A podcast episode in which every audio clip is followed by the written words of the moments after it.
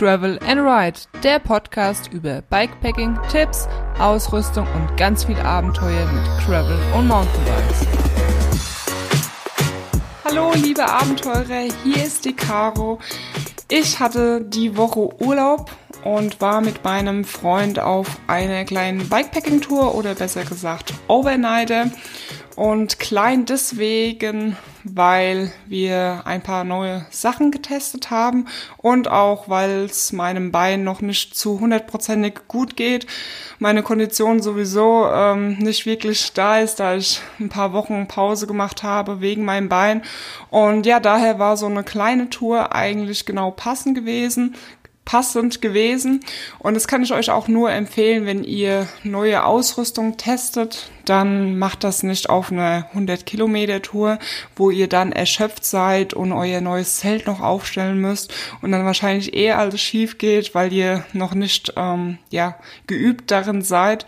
Deswegen immer am besten Ausrüstung, neue Ausrüstung testen auf kleinen Touren, die hier irgendwie im Umkreis von zu Hause sind. Und ja, unsere Tour ging zum Dr. Kienplatz. Das ist in der Nähe vom Wiesbüttsee bei Wiesen, hier im schönen Spessart. Und ähm, mir war es wichtig, einen Platz schon im Kopf zu haben, wo ich weiß, dort ähm, ja, ist viel Platz, um unser neues Zelt aufzustellen ähm, wo ich nicht ewig noch irgendwie einen Platz suchen muss, gerade weil mein Bein noch ein bisschen weh tut und mit meinem bepackten Fahrrad irgendwie ewig durch den Wald zu fahren. Deswegen haben uns, haben wir uns diesen Platz ausgesucht und sind sozusagen von Gelnhausen über den Radweg erstmal sehr flach nach Biber gefahren und nach Biber ging es dann sozusagen in den Wald. Schon recht steil, aber trotzdem mit dem kleinsten Gang ähm, angenehm für mein Bein und sind dann am Wiesbüttsee angekommen. Dort haben wir ein kleines Päuschen gemacht. Ich meine, es waren ja nicht wirklich viele Kilometer bis zum Wiesbüttsee, ich glaube 20 und sind dann einmal um diesen See rumgefahren. Relativ kleiner See, also das dauert, jetzt nicht ewig lange da rumzufahren. Und dort ist eigentlich auch eine Gaststätte. Die war immer sehr gut, nur leider wird die momentan, soweit ich informiert bin, nicht bewirtet, wurde, glaube ich, letztes Jahr verkauft. Das ist sehr schade, weil es wirklich ein schöner Spot ist. Ähm, aber ja, wer weiß, vielleicht ähm, kommt da irgendwann wieder was. Ja, vom Wiesbüttsee sind wir dann weiter zu unserem Schlafplatz gefahren, Dr. Kienplatz. Das waren dann, ich glaube, so 25 Kilometer. Also genau richtig, um nicht erschöpft irgendwas Neues auszuprobieren.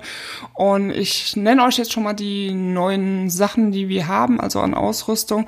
Das ist einmal ein Zelt.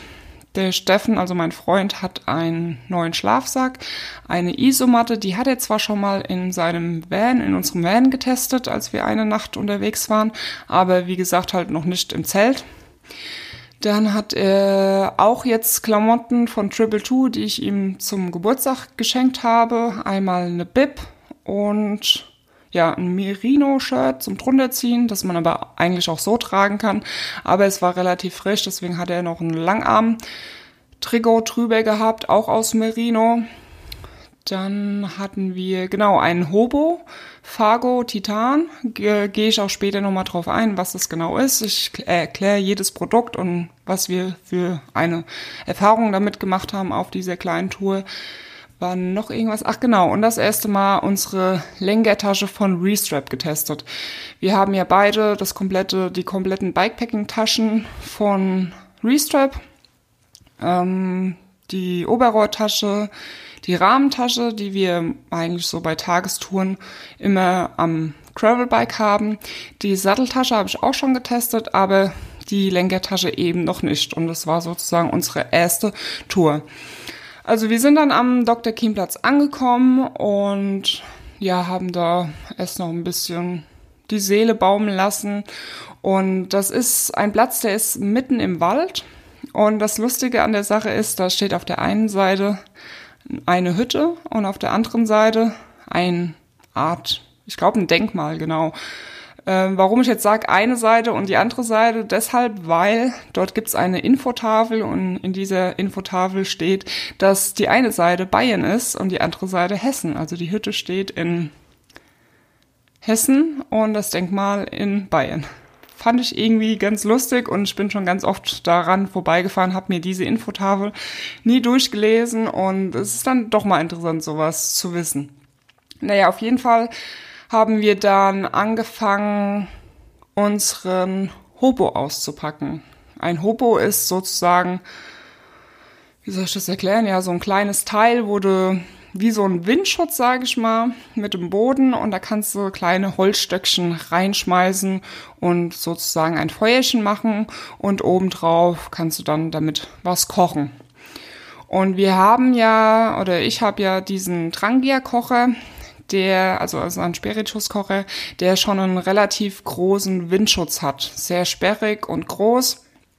Und ähm, ja, ich wollte einfach mal wissen, ob ich diesen sperrigen Windschutz zur Not, wenn wir eine längere Tour planen und ein bisschen aufs Gewicht achten wollen, ob ich den dann zu Hause lassen kann und anstatt ja diesem Windschutz einfach nur diesen Hobo, äh, also wir haben diesen Vago Hexagon aus Titan, der kostet 70 Euro und wiegt ohne diesen Beutel, der dabei ist, 125 Gramm. Und das ist erstens mal schon recht gut vom Gewicht und zweitens mal kannst du den halt so richtig flach zusammenpacken. Also der nimmt so gut wie keinen Platz mit. Dabei ist noch so ein kleiner Beutel, kann man sich dann überlegen, ob man den zu Hause lässt oder nicht. Aber ich finde ihn halt praktisch, weil ähm, ne, wenn dieses Teil dann doch ein bisschen dreckig ist, durchs Feuer machen, kannst du den in den Beutel packen und alles andere bleibt sauber. Und genau, wir haben dieses Teil drauf ähm, aufgestellt und haben das aber nicht mit Holz betrieben, weil ich sag mal, das ist ja dann schon noch mal ein bisschen aufwendiger, Holz zu, zu, zu sammeln und wobei Holz zu sammeln ist nicht so aufwendig, aber du musst natürlich trockenes Holz finden und das Ganze dann auch zum Anzünden bringen. Und das ist natürlich äh, nicht so schnell gemacht wie jetzt ein Gaskocher oder ein Spirituskocher. Und deswegen habe ich den Spirituskocher vom Drangia genommen und habe den in diesen Fargo reingestellt. Funktioniert. Und also, dass er reinpasst, das hat schon mal funktioniert. Aber ich war mir halt nicht sicher, ob das Essen wirklich oder die Pfanne heiß genug wird, weil die unsere Pfanne, die wir haben, hat schon einen sehr großen Durchmesser und der Fargo ist halt schon ne, eher die oben, wo die Flamme dann rauskommt, ist dann schon nicht so groß der Umfang. Aber ich muss sagen, es hat funktioniert. Es hat einen Moment gedauert, ähm, bis es richtig losging. Aber ähm, doch, es hat gut funktioniert. Ich kann natürlich jetzt nicht sagen, ob man mit dem Fargo mehr oder weniger Spiritus braucht, als wenn man den Original Windschutz vom Trangia nutzt. Keine Ahnung, aber ich finde es schon ähm, recht praktisch und ähm, weil, weil er halt einfach so klein ist. Ähm, also wie gesagt, es hat gut funktioniert mit dem Kochen. Den Trangia haben wir ja schon ähm, öfters verwendet. Gibt es auch ein paar Videos auf meinem YouTube-Kanal.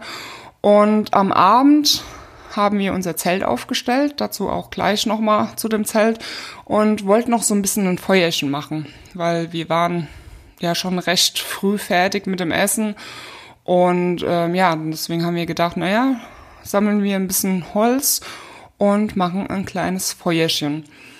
Wir wollten den letztens, also auf diese Art und Weise schon mal probieren, diesen Hobo von Fargo, ähm, als wir mit dem Van unterwegs waren. Aber da war es halt einfach ähm, trocken. Also es hatte schon seit Tagen nicht mehr geregnet. Und ja, offenes Feuer bei Trockenheit und so, ne, wenn Brandgefahr ist, sollte man vermeiden oder was heißt sollte, sollte man einfach gar nicht machen und ähm, absolut vermeiden. Ähm, ja, und es hat ja in letzter Zeit schon ein bisschen geregnet, also der Waldboden war auf jeden Fall nass gewesen. Daher war es auch echt schwierig, trockene Stöcke zu finden. Aber nach einer Weile hat es dann doch funktioniert. Wir haben so, ich hatte ein Schnitzmesser dabei gehabt und da habe ich von den Stöcken so ein bisschen ähm, Holz, wie heißt das, Holz abge geschliffen, dass es so kleine Dinge gibt. Und ähm, trockene Blätter haben wir noch gefunden, die haben wir dann noch mit reingeschmissen. Und ja, dann nach ein paar Versuchen hat das Ding gebrannt. Also die Stöcke, der Inhalt. Und ich muss sagen, ähm, das Feuerchen war dann doch recht groß. Also das muss man auf jeden Fall im Auge behalten. Wir haben dann halt noch so Steine außenrum und auf jeden Fall weit genug vom Zelt weil so ein Ultralight, Ultralight-Zelt kann dann auch mal gerne schnell anfangen zu fackeln. Und äh, ja, das, damit haben wir halt echt eine coole Stimmung am Abend gebracht und man ist irgendwie beschäftigt, haut sich da kleine Stückchen rein und man muss ja immer schnell nachlegen, weil es schon ähm, ja flott abbrennt und ein paar coole Bilder gemacht. Die gibt's dann wahrscheinlich auf meinem Instagram-Account, auch MTB Travel Girl oder unten in den Show Notes verlinkt. Und ähm, ja, deswegen bin ich so ein bisschen ein Fan von diesem Fargo und wir haben uns jetzt überlegt, dass wir auf große Touren dann wahrscheinlich den Drangia Windschutz zu Hause lassen, weil man mit dem Fargo dann einfach halt noch ein kleines Feuerchen machen kann und so ein bisschen, ja, Camping-Stimmung ähm, bringen kann, wenn man Lust hat. Aber generell schon den Spirituskocher mitnehmen, damit man halt einfach schnell was kochen kann und nicht erst ähm, Holz sammeln muss und darauf angewiesen ist. Ja, dann hatten wir schon unser Zelt aufgestellt. Eigentlich wäre auf diesem Platz genug Platz vorhanden gewesen, um unser Zelt aufzustellen. Also da war eine Bank vorhanden, wie gesagt, ein Denkmal, eine große Hütte. Das Zelt hätte sogar in die Hütte gepasst, also die Hütte, die ist wirklich mega groß. Allerdings ist halt dieser Platz direkt am Schotterweg. Fußgänger können abends oder kommen abends wahrscheinlich nicht mehr vorbei, weil es schon recht steil ist, um dorthin zu kommen und halt auch mitten im Wald.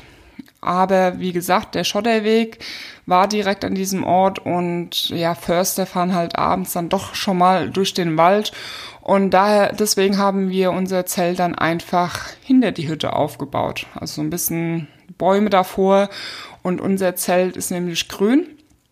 Da achte ich nämlich auch immer beim Kauf drauf, weil ein rotes Zelt sieht man halt auch, wenn es irgendwie tief im Wald steht. Und äh, ja, deswegen waren wir so ganz gut versteckt. Wir haben uns für das Zelt Big Agnes entschieden. Das Modell Fly Creek HVUL3. HV steht für High Volume, also dass man mehr Platz hat.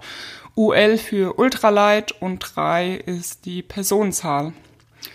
Ja, wir hatten uns schon längere Zeit informiert über Zelte und ich wusste eigentlich sofort, ein Zweimann-Zelt werden wir uns nicht besorgen, weil ja, in einem Zweimann-Zelt ist wirklich so gut wie kein Platz. Ich sag mal, wenn du jetzt vielleicht äh, nur 1,60 Meter bist, dann mag das vielleicht gehen, aber wir beide sind über 1,80 Meter. Und äh, ja, ich, ich kann das nicht leiden, wenn das total auf engstem Raum ist. Also in so einem Zweimannzelt passen halt wirklich nur zwei Matratzen rein. Und wenn du da noch ein bisschen deine Klamotten rumfliegen hast oder in Rucksack oder irgendwie sowas, dann wird es schon recht kuschelig. Und wie gesagt, wir sind sehr groß und dann ja ist meistens von der Länge auch nicht so viel Platz vorhanden. Ähm, wir hatten noch weitere Zelte im Blick gehabt. Das war einmal oder beide von Big Agnes, einmal das Tiger Wall und Cobbersburg. Allerdings ähm, hatte ich mir zu beiden Zelten ein Angebot rausgesucht und ähm, ja, irgendwie habe ich das Gefühl, dass jeder gerade Outdoor-Sachen bestellt, Zelte, Fahrräder, keine Ahnung was alles. Und diese Angebote waren dann nicht mehr vorhanden gewesen. Oder besser gesagt, bei dem Cobbers Burr war kein Footprint, Footprint mehr vorhanden. Also so eine Zeltplane, die man unter das Zelt macht und ähm, ja, so ein teures Zelt möchte man doch schützen und für mich kam es dann nicht in Frage, das Zelt ohne Footprint zu kaufen. Deswegen haben wir uns dann für das Fly Creek entschieden, weil da war halt alles noch vorhanden und ähm, ja, das Tiger Wall, was wir auch im Auge hatten, ähm, hatte ich erst ausgeschlagen, weil das ganze Zelt ist nicht freistehend. Also man muss also nicht 100% freistehend. Freistehend bedeutet, dass man ein Zelt aufstellen kann, ohne die Heringe ähm, ja, das Zelt mit den Heringen und den Schnüren abzuspannen. Das kann man so halt aufstellen. Was ganz praktisch ist, wenn man zum Beispiel in der Hütte schlafen will. Und ich meine, klar, in der Hütte muss man nicht zwingend ein Zelt aufstellen, aber ich mag ein Zelt schon gerne, weil erstens mal erkennt man dann nicht, dass ich eine Frau bin. Zweitens mal wegen den Mücken habe ich einfach halt noch einen Schutz und einfach nochmal ein zusätzlicher Schutz, was die Kälte angeht. Deswegen will ich eigentlich immer ein Zelt, das freistehend ist. Und bei dem Tiger Wall Zelt ist es so, dass es nicht zu 100% freistehend ist. Also auf der einen Seite muss man das abspannen, ansonsten hat man nicht das komplette Volumen von dem Zelt. Und daher habe ich erst gesagt, hm, nee, ist irgendwie nicht so perfekt, wiegt zwar nur 1,3 Kilo, aber wenn es nicht freistehend ist, ist das auch nicht so cool. Aber dann habe ich mir gedacht, naja, aber so ein Dreimannzelt ist ja eigentlich so groß, dass es sowieso zu 90 Prozent in die meisten Hütten nicht reinpassen wird. Und dann habe ich mir gedacht, ja, ja gut, dann ist es ja eigentlich wurscht, dann könnten wir auch das kaufen. Aber bis ich dann fertig überlegt habe, war auch dieses Zelt nicht mehr verfügbar. Und dann bleib, blieb eigentlich nur noch das Big, das Big Agnes Fly Creek, was wir jetzt haben. Und ähm, das ganze Zelt wiegt 1,5 Kilo hat 500 Euro gekostet, was natürlich mh, mm, ja schon recht teuer ist. Allerdings gibt es halt in dieser Gewichtsklasse und diesem Preis nicht wirklich große Alternativen. Und da wir halt beide sehr groß sind, brauchten wir halt auch ein Zelt, wo viel Platz darin ist. Das Zelt, ich kann euch jetzt gar nicht sagen, wie lang es von der Länge ist, habe ich mir jetzt hier irgendwie nicht aufgeschrieben. Allerdings, ähm, ja, also ich bin kein einziges Mal an die Zeltwand gekommen. Man könnte sogar drei Matratzen reinlegen. Allerdings wird es dann halt schon sehr gemütlich. Mit zwei Personen hast du wirklich sehr gut Platz, also große Personen und man kann sich sogar umziehen. Wir haben beide uns da drin fertig gemacht, umgezogen und sind nicht irgendwie Ellenbogen gegen den anderen gestoßen oder irgendwas. Es hat wirklich ohne Probleme funktioniert und es hat halt trotzdem nur 1,5 Kilo gewogen. Aber es kommt noch der Footprint dazu. Der kostet, glaube ich, 100 Euro. Also sind wir bei dem Zelt eigentlich bei 600 Euro. Der Footprint wiegt nochmal, ich meine zu wissen, 150 Gramm. Aber von dem, von, vom Gewicht her finde ich das wirklich ähm, recht gut. Also mein Einmannzelt wiegt 1,3 Kilo plus das Footprint. Und wir sind jetzt, sag, sag ich mal, ähm, zusammen mit dem Footprint ungefähr 300, 400 Gramm schwerer als das Einmannzelt. Und dadurch, dass man sich das ja zu zweit aufteilt, ist das ähm, auf jeden Fall eine gute Sache. Klar, es kostet 500 Euro.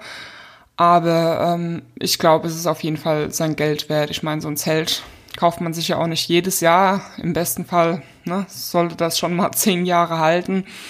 Und so der Aufbau, der war auch wirklich schnell erledigt mit den Stangen und mit dem ganzen System bin ich zufrieden. Wird natürlich der Langzeittest zeigen, wie es hält und auch bei Regen, bei Wind und so weiter. Da werde ich euch auf jeden Fall noch ähm, auf dem Laufenden ähm, halten. Ein anderes Zelt, was wir auch noch im Blick hatten, war das Elbkit. Wie hieß das? Ich weiß jetzt gar nicht mehr den Namen.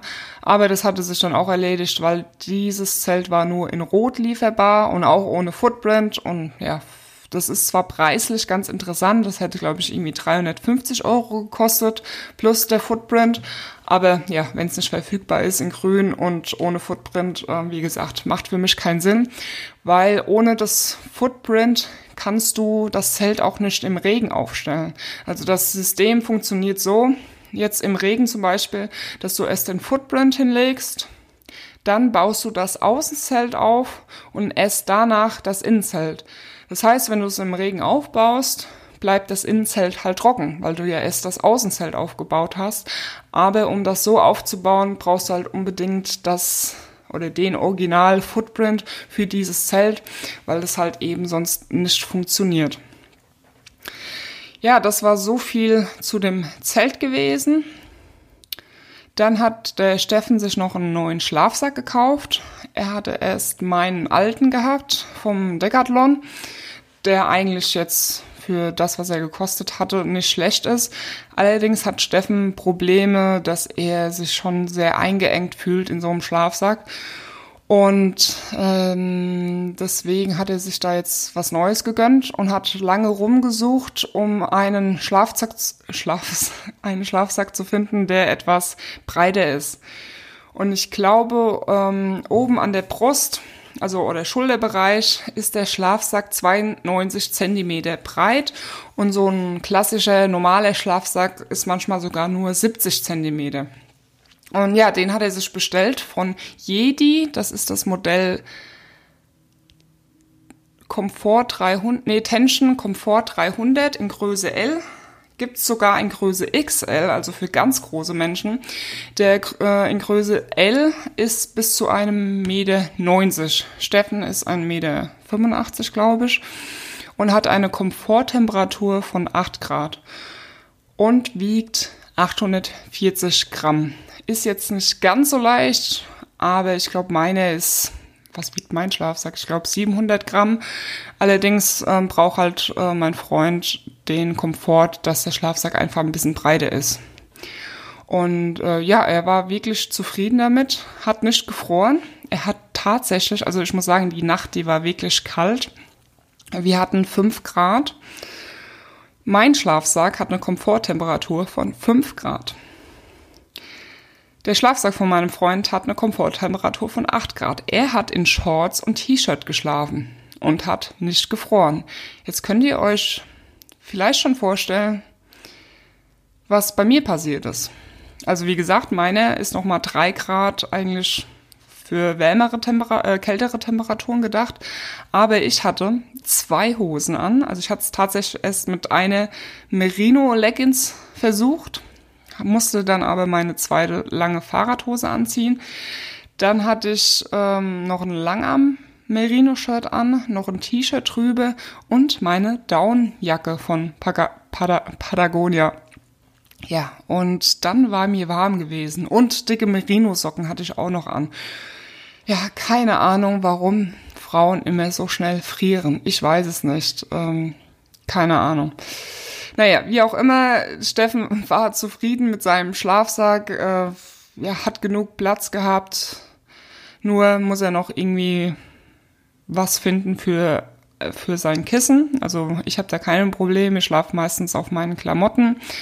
Ich habe jetzt meinem Freund so ein Kissen von Decathlon äh, gegeben zum Aufposten, aber ja, irgendwie ist er damit auch nicht klargekommen. Es war zu groß oder zu dünn, ich weiß es nicht, keine Ahnung.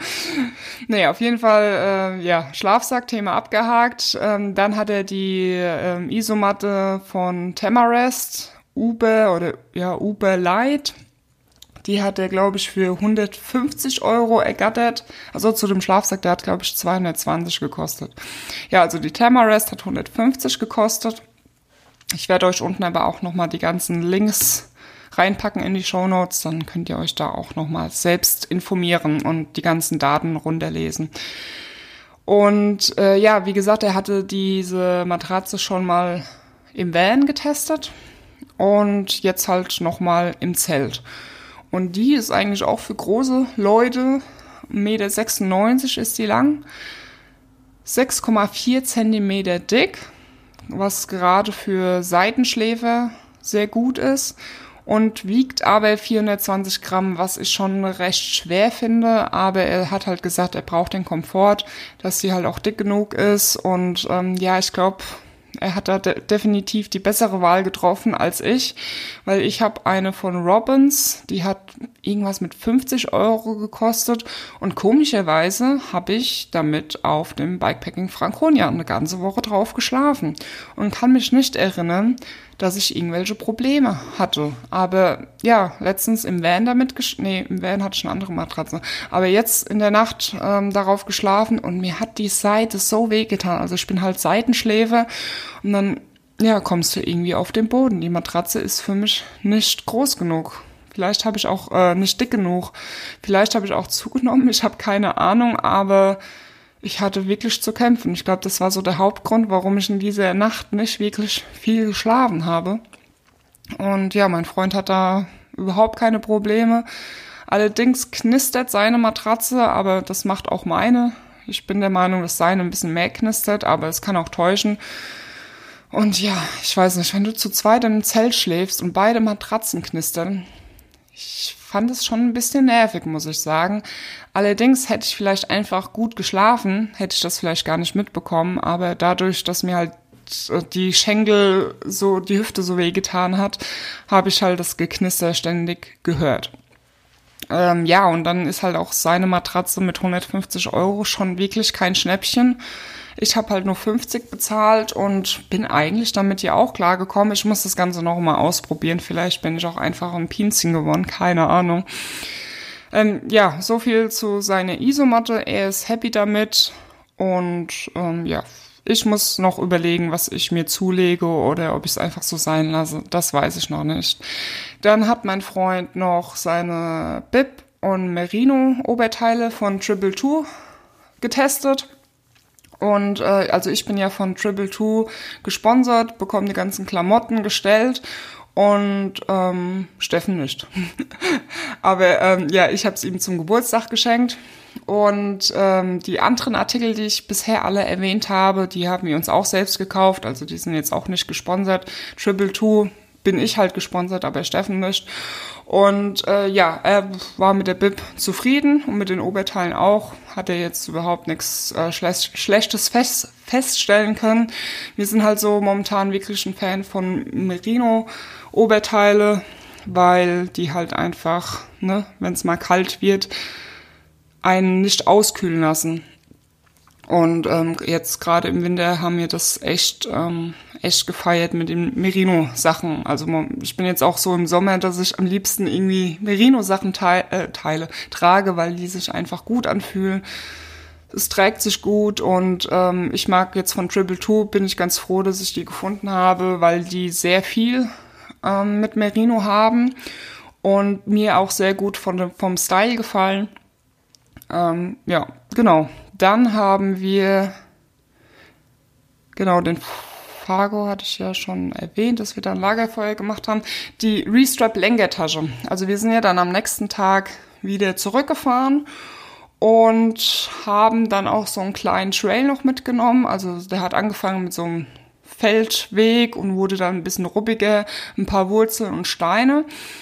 Und für mich ähm, war es ganz wichtig, dass die Lenkertasche nicht auf den Reifen knallt. Ich hatte bisher oft das Problem, ähm, dass ich, sobald irgendwie ein Huckel kam, macht's kaboom und dann hat die Tasche auf den Reifen geschliffen. Das ist erstens mal wirklich nervig, zweitens mal beschädigt es auf Dauer die Lenkertasche und es fühlt sich einfach nicht gut an, wenn du jedes Mal weißt, da kommt ein Huckel und dann bam, macht die Lenkertasche auf den Lenker da seine Faxen und ähm, ich muss sagen, ich hatte zwischen Lenkertasche und Reifen nicht wirklich viel Platz. Da hatte ich erst so ein bisschen Bedenken, so, oh, wenn da ein Hubbel kommt, dann knallt es bestimmt auf den Reifen. Aber nee, Tatsache ist, dass die Tasche zwar gewackelt hat, also auf der Lenkertasche ist nochmal so ein Food Pouch, dass man so, so dran klippt. Das heißt, die Lenkertasche und diese Food Pouch hat zwar recht gewackelt, aber es war stabil. Ich meine, klar, diese Tasche, wenn die über Steine und Wurzeln fährt, bewegt sich, das ist ja ganz normal. Hat schön ordentlich gewackelt, aber es war überhaupt nicht auffällig, dass sie irgendwo geschliffen hat oder sich irgendwie ja so anfühlt, als würde sie gleich auseinanderfallen, war ich wirklich äh, begeistert davon. Und zu dem Food Pouch muss ich auch sagen, dass das einfach super praktisch war. Also das Food Pouch hängt oben auf der, auf der Lenkertasche und das kannst du, hat einen Reißverschluss und kannst du halt so dran klippen. Außen hat es sogar noch so solche Bänder, dass du dann mal schnell eine, eine Windjacke reinpacken kannst oder ein Stativ oder irgendwie sowas. Und ich fand es einfach super praktisch, weil wir hatten die, die Fahrräder so ein bisschen versteckt an die Hütte dran gestellt, damit wir, damit halt keiner sieht, dass wir da irgendwie campen. Und ich hatte so ein paar Sachen, Kochsachen und ich glaube Stativ hatte ich außen dran gehabt. Und das war halt einfach super praktisch. Habe dann diese Tasche abgeklippt und habe die einfach so mit an unseren Campingtisch genommen, um dann anfangen zu kochen. Und du kannst halt dann auch während der Fahrt, habe ich dann immer da mal was rausgeholt oder reingesteckt und ja, wie gesagt, sau praktisch, finde ich gut, gerade für, für Sachen, die man, ich sag mal, in den Packtaschen hat man ja schon immer so Sachen drin, die man gut stopfen kann, wie Klamotten, also weiche Sachen und so, eine, so ein Food Pouch. Da kann man halt immer mal so, so unpraktische Sachen reinstecken, wie Akku, Ladekabel oder eine Dose Mais, die man unterwegs gekauft hat oder Schmelzkäse oder was auch immer. Also das finde ich wirklich sehr praktisch und vor allen Dingen, weil du es halt einfach so ganz schnell abklipsen kannst und kannst mitnehmen. Wenn du jetzt zum Beispiel deine Weltsachen dran hast und gehst einkaufen, dann hast du das auch einfach ruckzuck halt abgemacht. Ähm, ja, wir hatten so irgendwie echt einige Sachen zu testen gehabt. Das ist uns irgendwie erst während der Tour aufgefallen. Wir wussten zwar irgendwie so, ja, Zelt müssen wir ausprobieren und so, aber dann haben wir irgendwie so, ey, wir haben irgendwie so voll viele Sachen neu, die wir jetzt so zum ersten Mal testen. Und ja, es hat alles irgendwie so funktioniert, wie wir uns das Ganze vorgestellt haben. Also wir haben da anscheinend eine gute Wahl getroffen, aber ja, auch genug Geld ausgegeben. Da möchte man ja fast nichts anderes erwarten. Ich werde euch die ganzen Produkte unten in den Show Notes verlinken. Würde mich natürlich freuen, wenn ihr darüber wenn es ein Amazon-Link ist, auch irgendwas anderes einkauft, dann bekomme ich auch Provision davon, damit ich einfach hier diesen Podcast am Laufen halten kann. Ähm, genau. Dann habe ich eigentlich alles dazu gesagt. Das Video über diese kleine Bikepacking-Tour kommt dann am 24. Mai 2020 online. Das heißt, da könnt ihr gerne auch noch mal reinschauen, weil ich sag mal so, das Auge ist mit und bekommt noch mal einen besseren Eindruck. Wenn ihr irgendwelche Tipps zu eurer Ausrüstung habt, ähm, ich meine, ich ähm, lerne auch immer wieder dazu, dann könnt ihr mir gerne irgendwo das in die Kommentare schreiben oder eine E-Mail. Freue ich mich immer wieder oder halt auch Feedback über den Podcast. Ja, dann sage ich mal, wir sehen uns, hören uns im nächsten Podcast.